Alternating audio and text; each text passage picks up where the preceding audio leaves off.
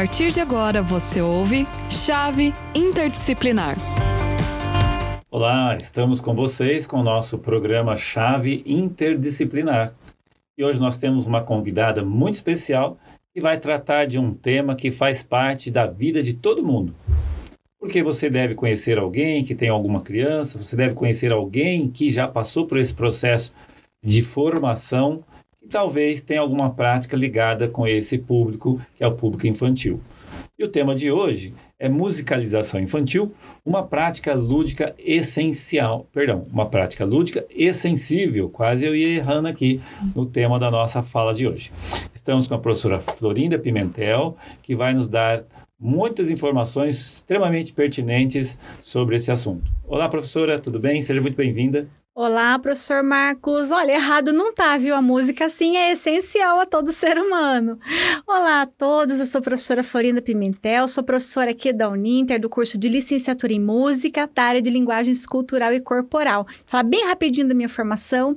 Eu sou licenciada em música também, pós-graduada em educação musical, mestranda em música e a musicalização infantil realmente é uma paixão, é uma área que eu me interesso bastante, tenho uma grande experiência, trabalhei 10 10 anos com educação infantil e agora estou aqui ajudando, né, professor, na formação de professores, né? Isso mesmo. Gostaria até de lembrá-los, vocês que estão nos assistindo, que esse programa, à medida que você assiste, você também poderá usá-lo como horas complementares no seu curso. Então, acesse o link, faça sua inscrição e participe. Além de você ter aí uma boa é, um bom conteúdo, você poderá contar com isso na sua formação também, como um certificado de horas complementares.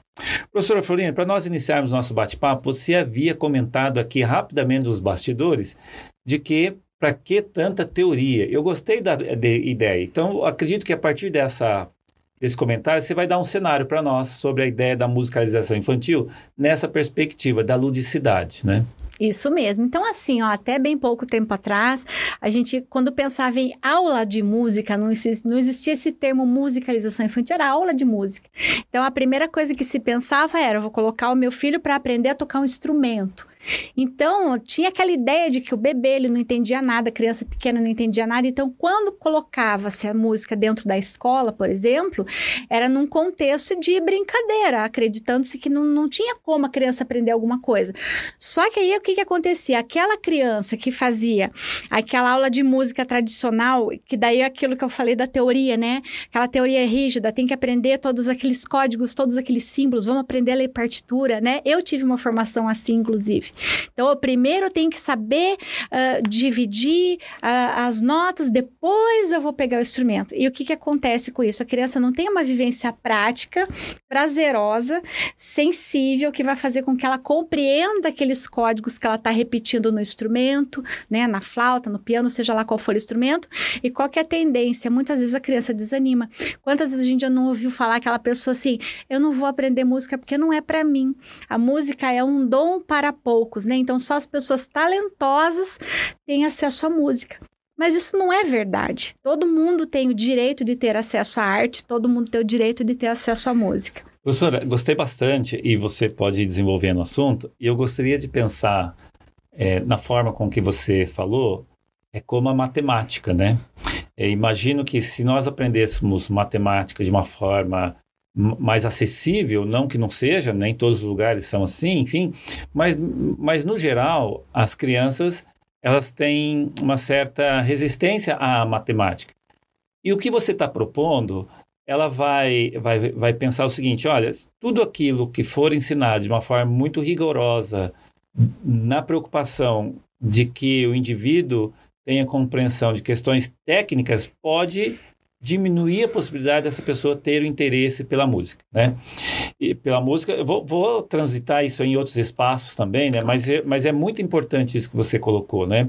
Ou seja, essencialmente, o adulto também, né? vamos pensar a criança, ele tem que aprender a gostar para depois ele entender os outros processos, né? Pode falar um pouco mais sobre isso? Exatamente. Inclusive tem uma frase do Aristóteles que eu gosto muito, que é que nada se chega ao intelecto sem que tenha passado pelos sentidos. Que legal. Então, eu ah, até se você for estudar, vamos falar um pouquinho de pedagogia, né? Quem estuda Maria Montessori, uma escola montessoriana, a criança antes de aprender a fazer as contas, já que o professor falou de matemática, ela vai manipular os objetos, ela vai brincar de mercadinho, ela vai entender a troca, ela vai entender. E na música é a mesma coisa. Como que eu vou fazer uma criança entender o que, que é um som forte, um som, um som fraco, um som grave, um som agudo, se antes ela não aprender a relacionar isso com aquilo que ela conhece. Então é o som dos animais, é o som da própria voz, o som da voz dos familiares. Então, inclusive, eu li um texto que fala que a criança, até a fase pré-escolar, educação infantil, né, não se fala mais pré-escolar, ela, ela, ela se sente ligada ainda à mãe, porque ela era ligada à mãe e tem essa ligação forte com a mãe, com a família. Então, eu vou trazer para a sala de aula, né? Daí eu estou falando diretamente com o professor de música. Eu não vou chegar para a sala de aula, olha, eu trouxe uma música muito legal, nova, diferentona e eu quero aplicar aquilo, eu quero que aquilo funcione.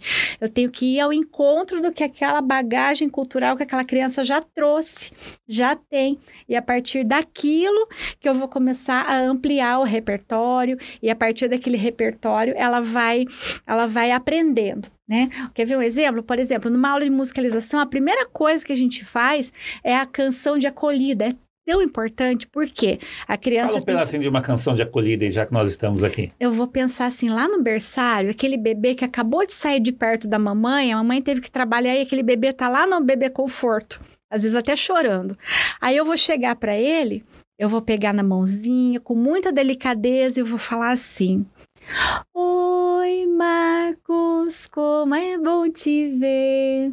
E com alegria estendo a mão para você. Ui! Muito legal, professora. Posso fazer um complemento? Claro. Sem querer lhe cortar, mas você está nos trazendo alguns elementos que dão condições de entender que a música está circunscrita dentro de um aspecto que é a ludicidade, que faz parte de toda uma atmosfera, né? E quando você fala da música de acolhimento, eu imagino que como o objeto é a música, né, você já cria uma atmosfera na qual a criança pode ter uma sensação mais próxima de prazer do que em outro espaço que, porventura, ela não seria acolhida dessa maneira. Isso mesmo. Olha só que legal. Nessa simples canção, olha o que, que eu fiz. Ela não sabe, ela tem lá seis meses de vida, ela não faz ideia do que, que é uma clave, um pentagrama, uma nota dó, uma nota lá, o que, que é grave e que é agudo. Mas ela ouviu e ela vai ouvir todo dia na aula.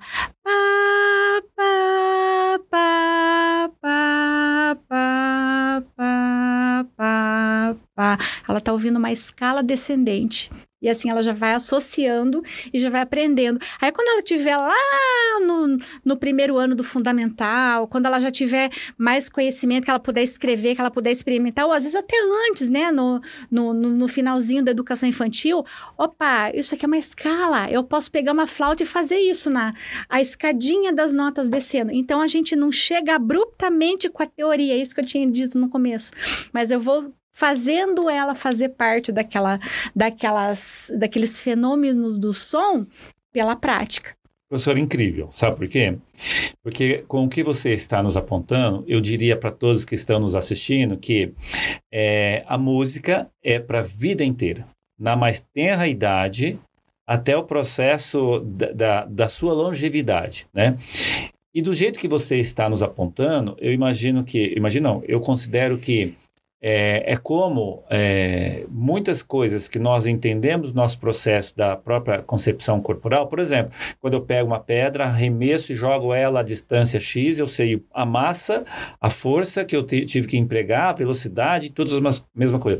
Da mesma forma, quando você pega um, e assiste um jogo de futebol e vê um atleta que ele faz um lançamento chuta a bola e com precisão ele chega do outro lado do campo, no pé do, do, do companheiro.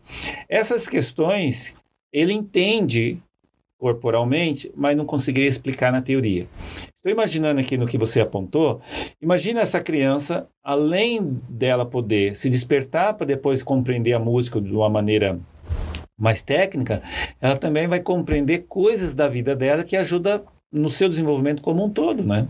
Com certeza. Inclusive, já tem muitos estudos sobre essa questão da música contribuir com várias áreas, inclusive na questão da, da própria cultura, né? Do resgate da cultura. Se eu vou fazer uma, uma roda, uma, uma, uma sessão lá de cantigas de roda na minha, na minha aula, eu estou resgatando a nossa cultura popular, estou ajudando a construir o nosso patrimônio cultural. E a questão da socialização, a gente não faz música sozinho. Eu até falo assim que a música, a, não só a música, mas todas as artes, a gente não faz para si, a gente faz para o outro, né? E, e, é muito legal. Quer ver uma brincadeira de roda? A gente, quando tá fazendo a brincadeira de roda, uma ciranda, eu tenho que pensar no outro, senão a roda não gira. Uhum. E nisso eu tenho que me concentrar na letra da música, eu tenho que me concentrar nos passos, no ritmo, no andamento, no tempo, no pulso, para aquilo funcionar. Então, assim, é um, um baita do aprendizado, que a hora que eu for lá para o livro de teoria, lá no professor que vai ensinar, o piano vai ensinar, a flauta, a criança já já vai conseguir captar aquilo que ela vivenciou e vai se tornar muito mais fácil. Aí acaba, cai por terra aquela ideia de que música é só para quem tem talento. Temos uns talentos bom. por aí, Isso temos. Mesmo. Mas não, né? Talento não é algo divino. Não é algo divino cai do céu, que cai do céu. Foi né? no berçário, encontrou a Florinda e falou assim: Florinda, você... você vai ser música, musicista, né? isso. É, isso é bacana. Então, olha, eu queria falar sobre o, nesse raciocínio, mas pela sua seu comentário, eu vou dizer que, posso dizer, daí você fica à vontade para contrapor o meu raciocínio, enfim, mas eu vou dizer que a música é importante toda a fase da vida, independente se a pessoa vai seguir uma, uma, uma, uma carreira Sim. musical, enfim. Porque dá às pessoas condição de ver a vida de uma forma diferente, não só no, no, no aspecto emocional, no aspecto pragmático da vida também. Mas qualquer indivíduo que tivesse uma boa relação com a música desde a, do berçário, ele estaria mais propício a se inserir nesse universo da música, até criar o gosto para aprender algo relacionado com a música, do que aquele que porventura não teria, né? uhum. né? Mas aí eu fiquei pensando a partir dos teus ensaios, até, até das tuas demonstrações, que eu preciso me preocupar com quem está nesse mercado, nesse campo de atuação. Porque é, eu trabalhar com música, eu posso de repente, eu não sou um profissional da música, mas eu vou numa escola, eu brinco com a música, com a criança, isso de alguma maneira vai contribuir. Mas um profissional da música, um professor formado, ele tem outras habilidades que talvez, talvez não, que, que muito provavelmente eu não tenha. Como é que você poderia nos alertar sobre isso? Os detalhes técnicos. Por exemplo, você fez a progressiva, que eu, trabalhando com as crianças, não ia me preocupar em trabalhar com a progressiva, porque eu não tenho essa dimensão. Exatamente, professora. Então, assim, ó, a gente tem aquela lei lá que estabeleceu o ensino de música obrigatório nas escolas. Então, só que é o seguinte, não, não tem ainda uma demanda suficiente para atender a quantidade de escolas que tem no Brasil. Então, o que, que acontece? O professor... Não tem demanda, não tem de professores. de professores, de professores para atender a demanda que tem na escola. Exatamente. Então, por isso que, assim, a Uninter, por exemplo, o concurso de licenciatura em música está contribuindo muito, porque a gente está formando professores para atender essa demanda, uhum. né? E é o sonho de todo professor de música, que toda escola escola tem um professor de música. Hoje isso não acontece ainda. Mas você que é professor de artes, você pode trabalhar uh, dessa forma que eu estou falando, de uma forma lúdica e sensível e sabendo bem o que está fazendo. Então, como? Buscando conhecimento, formação se aprofundando, continuada. formação continuada. Ah, não sou formada em música, eu sou pedagoga, eu trabalho na escolinha. Não tem problema, existe muito material legal. Vai estudar sobre os grandes educadores musicais que vieram com essa ideia da música prática sensível, né?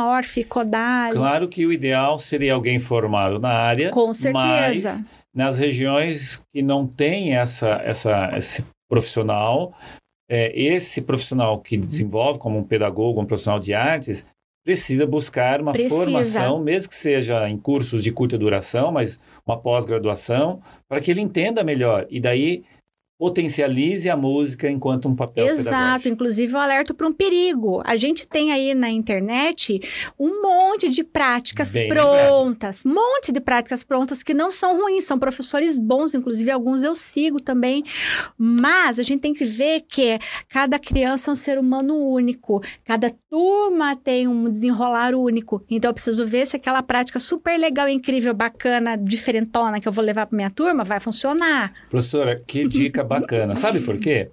Porque não é o conteúdo que é ruim.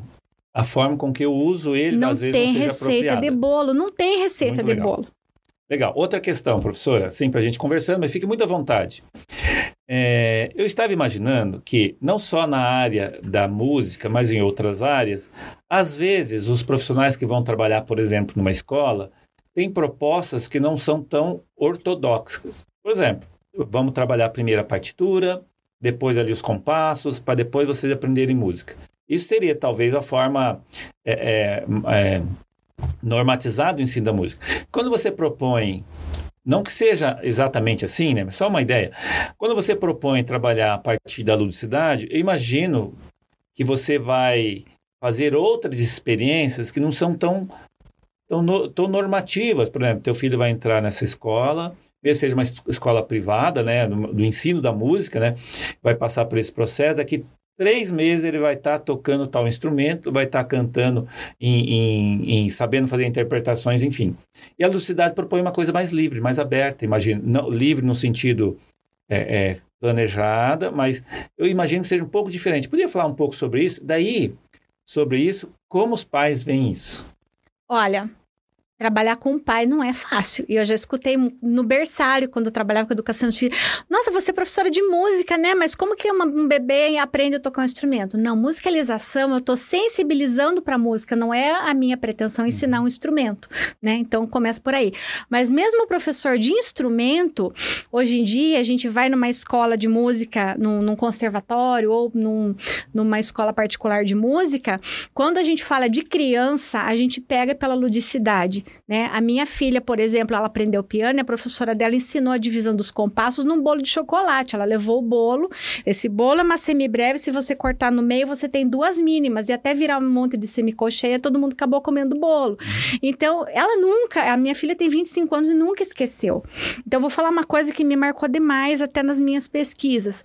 O Schaefer, Moore Schaefer, que estuda sons e tudo mais, e desenvolvimento da música com a criança, ele fala o seguinte, que da mesma forma que a criança, antes de, de aprender a ler e escrever, ela precisa aprender a falar, ouvir, se comunicar, por que, que a música tem que fazer o contrário? Bem colocado, professora. Muito colocado. E aí, você ainda vai falar do papel dos pais. Sabe por quê? Eu, essa questão? Porque muitas vezes os pais, porque são leigos, né, não têm obrigação de entender, mas tem uma, uma uma pressa, né? Ou então eles falam assim, puxa vida, professor, o, meu, o filho do meu vizinho já aprendeu lá na outra escola, né? Tal, tal nota, não sei o quê, e aqui não aprendeu ainda. Como é, que, como é que isso faz parte do processo? Como é que organiza isso dentro do processo? Porque ele chega até a, a atrapalhar um pouco a ideia da ludicidade, enfim. Uhum. Bom, primeiro eu vou falar uma coisa para os pais que eles adoram falar para as crianças, né? Seu filho não é todo mundo, né? Então, cada criança é única, cada criança tem um ritmo. A gente tem os, colocado. a gente tem os gêniozinhos por aí que se desenvolvem que existem assim, predisposições, né? E né, daí, que só ajudar. que assim, uh, primeiro, quer que o filho aprenda o instrumento, procure um bom professor de música, que daí esse professor vai ter a sensibilidade de entender até onde ele pode chegar né? Sabe aquela coisa, não pode apertar demais senão espana? Então tem que tomar cuidado. Então a sensibilidade, tem que ter essa sensibilidade, né? Mas outra coisa sobre os pais que eu falo é incentivar o seu filho desde bebê e, e sem ser essa pretensão. Se ele for feliz com a música, ele vai querer aprender, vai ser uma coisa natural, né? A criança, a partir do momento que nasce, hoje, hoje em dia já não tem mais esse, esse, esse, esse costume, vamos dizer assim. Mas antigamente a gente via as crianças no colo da avó, no colo da mãe, cantarolando, né? né? Quando a mãe pega um bebê no colo e vai ninando, ela já tá colocando música, naturalmente. Uhum. Colocar o filho para ouvir música em casa, cantar com o filho, mostrar pro seu filho: olha, filho, esse é o tipo de música que eu gostava quando eu era mais nova, olha que legal, sabe? E, e você já vai dentro de casa ampliando e pega ansiedade, guarda ansiedade, que a ansiedade só atrapalha. Que legal, professora. Eu ah, ouvindo você comentar sobre o nosso tema de hoje, eu vou dizer para vocês que estão nos assistindo que a gente pode considerar que a música ela transcende as questões, o aprender música transcende as questões de caráter técnico, né? Mesmo que seja um caráter de aprender a ouvir ou apreciar a música, ou aprender a produzir a música, né?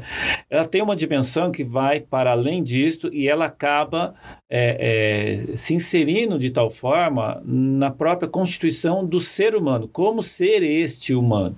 Da mesma forma que as artes, os esportes, qualquer outra atividade, quando nós pensarmos nas músicas, na música, enfim, é, enquanto objeto, é, olhar para além disto e o que isso pode trazer em relação à formação, no caso aqui a gente está falando de uma criança, mas nunca é tarde para aprender. Aí, professora, é, queria que você falasse um pouquinho mais sobre essa questão do universo da ludicidade dentro desse processo. Ah, com certeza. Então, assim, olha, quando eu vou, quando a criança está fazendo uma aula de musicalização, eu tenho que tentar, eu tenho que fazer o possível para entrar no universo dela. Aí já começa por aí, né? Então, a partir da ludicidade, eu vou mergulhar no universo dela para atingir a criança com aquilo que eu quero ensinar. Ludicidade, não confundam, não é eu soltar uma música qualquer lá na escola, a criançada pular e ferver o que suco e eu achar que tá tudo certo. Ali não, eu não tô, eu tô providenciando o lazer, que é que importante. Legal. Que legal. Mas eu tenho que ter um propósito. Você vai trabalhar com som de animal, com Sim. som de carro, ou seja, ela, ela é mais ampla, né? Sim. As experiências a partir do, do, da metodologia que tem como a ludicidade um princípio, a ludicidade como princípio, ela permite você ampliar o repertório de experiências, é Sim, ela vai aprender brincando. Quer, um, quer ver um exemplo? Ela, antes dela aprender que essa nota aqui debaixo do pentagrama é mais grave que aquela nota lá de cima do pentagrama, ela tem que ouvir e entender que, por exemplo, o coachar do sapo é mais grave do que o cantar do passarinho. E eu Olha vou fazer isso como? Olha, criança, então vamos ouvir o sapo. Agora escute o passarinho. Bi, bi, bi, bi, Olha, compare, viu? Esse é grave, esse é agudo. O Joãozinho de três anos, ele vai entender? Não vai. Então eu vou cantar. Ainda. Ele vai processando. Sim, mas eu vou vai, cantar. É. Se eu cantar, ele vai entender na hora. Que legal. O que, que, é grave, o que, que, é agudo. E daí eu começo com a música do sapo. E depois eu falo, agora vamos trocar? Que outro som pode ser grave? Eles já vão pegar um outro som. Ah, o som do trovão. Então eles vão conseguir. Ah, é a vaca mugindo. Eles vão entender o que, que é grave, o que, que é agudo. Então, é... Professora, uma experiência pra gente aqui uma dica, alguma coisa como é que a professora já deu várias dicas aí que eu achei bem pertinentes, enfim, mas eu gostei muito da, da, da, da sugestão que a professora deu em relação a, ao acolhimento, né? Alguma outra dica possível em relação ao processo até pedagógico que você claro. já nos deu bastante aqui? Eu vou compartilhar com vocês um método que eu estudei, que eu usava com as crianças e funcionava, que é o método da aula espetáculo do Estevão Marques, que eu gosto bastante. É um, ele traz para o Brasil a metodologia de Orff. Então, o que, que é o método espetáculo? Não é uau, a minha aula é um espetáculo. Não, não é isso. O que, que você imagina? Professor Marcos, você diga um, um, um artista que você é muito fã. Um músico, assim. Músico? É. É, Oswaldo Montenegro. Oswaldo Montenegro. Você vai no show do Oswaldo Montenegro. Qual a música que você tá doido para chegar lá e ouvir? É, metade. Metade. Agora você chega lá, a primeira música que ele canta é aquele sucesso novo que você não escutou ainda. Não é frustrante? Olha, frustrante. Já é fui frustrante. num show de um grande artista, ele só tocou o álbum novo dele. Então, então o que, que a maioria dos artistas faz? O que, que é aula espetáculo? Você vai ao encontro daquilo que a criança já sabe. Se você está pela primeira vez naquela turma, busque conhecer o que ela traz de casa. Agora, se você já está ambientado com a turma, vamos cantar a música que a gente aprendeu a semana passada? Vamos relembrar como que é aquela música? Música, cantou a música, legal, vamos fazer aquela brincadeira. A criança, ai, professora, vamos fazer aquela brincadeira que a gente fez outro dia? Mas é claro que nós vamos fazer. E faz. E depois que a sala estiver ambientada, aí você traz o novo. Por quê? A criança tem essa necessidade de repetição, ela se sente acolhida, ela se sente pertencente, né? O professor Marcos tem filhos e sabe o que eu tô falando. A criança, quando ela gosta de um filme, ela assiste 430 vezes o mesmo filme, não é assim? E eu até eu assisto hoje em dia. A gente é assim, professor, a gente é. se sente confortável, Isso a gente mesmo. fica esperando aquela cena. E com a criança é assim, se com o adulto é assim, imagina com a criança. É verdade. Professora, me diz uma coisa é, é, penso eu, né? O processo de ensinar a partir da, da lógica, da ludicidade, demanda mais trabalho, né? E o processo me dá a impressão que também ele é mais lento, ou não? Depende da criança, professor. Tá, se a gente pensar num grupo de criança, é a mesma coisa? Olha, que nem eu falei, depende da criança. Já aconteceu de eu trabalhar num berçário, trabalhar uma brincadeira com tambor, brincando com o tambor, de passar o tambor para cada um tocar um pouquinho, e caiu na mão de um bebê de um ano e eu fiquei impressionada porque ele bateu no tambor, exatamente no pulso da música. Então, tem aqueles que vão, que nem eu falei, tem aqueles gêniozinhos que vão uh, se desenvolvendo mais rápido, né? Agora, assim, uma coisa importante, não compare a sua criança aqui no Brasil, no contexto nosso, com aquelas crianças asiáticas que você vê com três anos tocando Beethoven no piano. É diferente, lá eles têm um outro contexto, é um ensino mais rígido, a criança fica né, 24 horas é. em cima do piano, é diferente. Mas ela pode... Não sabe-se o que sofreu essa criança. Exatamente. Aprender a tocar Beethoven com três anos. Aliás, eu nunca vi uma criança tocando Beethoven no piano com três anos sorrindo. Você vê que é um negócio tenso, assim. A custa né? de quanto estresse, qual, qual é o fator emocional que envolveu. Já que a professora tocou nesse ponto, acho que vale uma questão, né?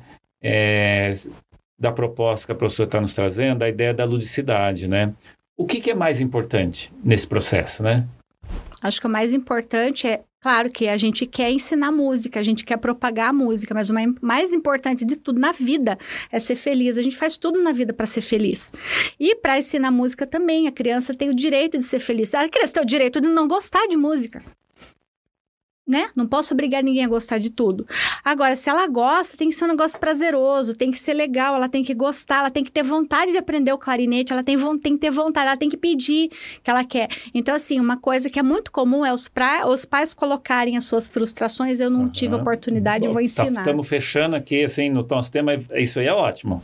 Né? Pode, pode ir falando, professora. Né, eu, eu, porque eu não, não consegui fazer balé quando eu era adolescente, então eu vou botar minha filha para fazer balé, porque ela vai ter que realizar o sonho meu. Não, o sonho dela é o sonho dela. O sonho meu é o sonho meu. Né? Isso e eu é fico imaginando comum, uma criança de três anos toca Beethoven, né, no piano, é, ele não teve nem opção de escolher. Não teve, não tem maturidade para escolher. É, então, é. mais do que se preocupar se vai aprender rápido ou se vai aprender devagar, é se ela vai aprender e se ela está feliz com aquele aprendizado. Legal. Professora, poderíamos dizer que a dimensão da ludicidade, já que a gente está falando da musicalização infantil, a partir da ideia da ludicidade, ela está em maior ou menor proporção à medida que essa criança tem mais, é, mais possibilidade de, de, de, de sensibilizar-se com as questões do prazer daquela prática. Olha, professora, eu acredito que quando a gente começa, desde lá de pequenininho, com uma musicalização lúdica e sensível, quando eu falo de ludicidade, eu não estou falando de só aquela brincadeira, o tempo inteiro brincando, brincando, brincando, sem nenhuma responsabilidade. Aliás, não tá só na atividade, Não né? é, não é, não é uma coisa assim, uma, não é aquele fervo que não tem responsabilidade com nada, né? Mas essa, essa ludicidade direcionada para o aprendizado e a sensibilidade de você perceber que chão que eu posso pisar, essa criança ela tem muita, muita chance de crescer muito, aprender muito, se Legal. desenvolver muito. Bacana. Bom, nós estamos no nosso programa chave, quase encerrando, lembrando para vocês que chave é o acróstico, né? Acróstico, né? Acróstico. Do, da palavra que tem as letras, né? Que é C de conhecimento, o H de habilidade, o A de atitude, o V de valores e o E de emoção. E, e, de certa forma, a professora Florinda, à medida que foi conversando conosco, ela já foi apontando uma série de questões que nos dão conta de entender é, a, a, relação do acróstico que, que, nós tratamos como as competências, né, que um profissional, por exemplo, possa vir a ter ou deveria ter, né, que é entender a dimensão da sua atividade profissional a partir desses cinco conjuntos de palavras aqui. Professora, eu estou aqui acompanhando só o relógio para a gente não perder o horário e nós estamos quase no encerramento. Né? Queria agradecer a sua participação. Eu aprendi um monte hoje. Espero que vocês tenham também aprendido bastante, não só pelo conteúdo, mas pela dimensão de que a gente pode imaginar a música na vida das pessoas. E agora eu vou passar para você a palavra para você fazer suas considerações finais. Obrigada, professor Marcos. Estou muito feliz de estar aqui. Agradeço o convite e é um assunto realmente muito caro para mim.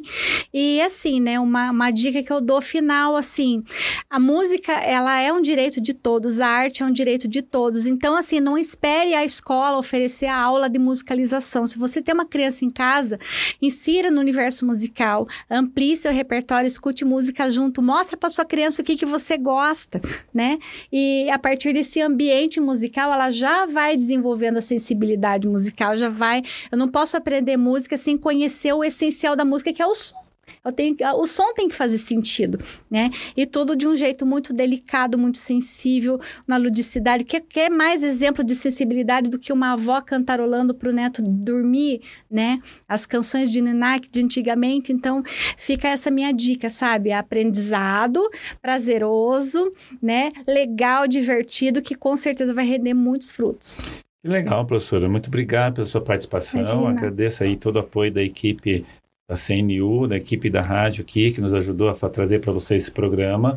É um programa muito rápido, são 30 minutos, mas 30 minutos com muito conteúdo, com muito prazer também em poder estar aqui com vocês. Espero que vocês tenham curtido. Lembrem-se de acessarem o link, porque a participação para os alunos da Uninter que assistem esse programa conta também como horas complementares. Até breve.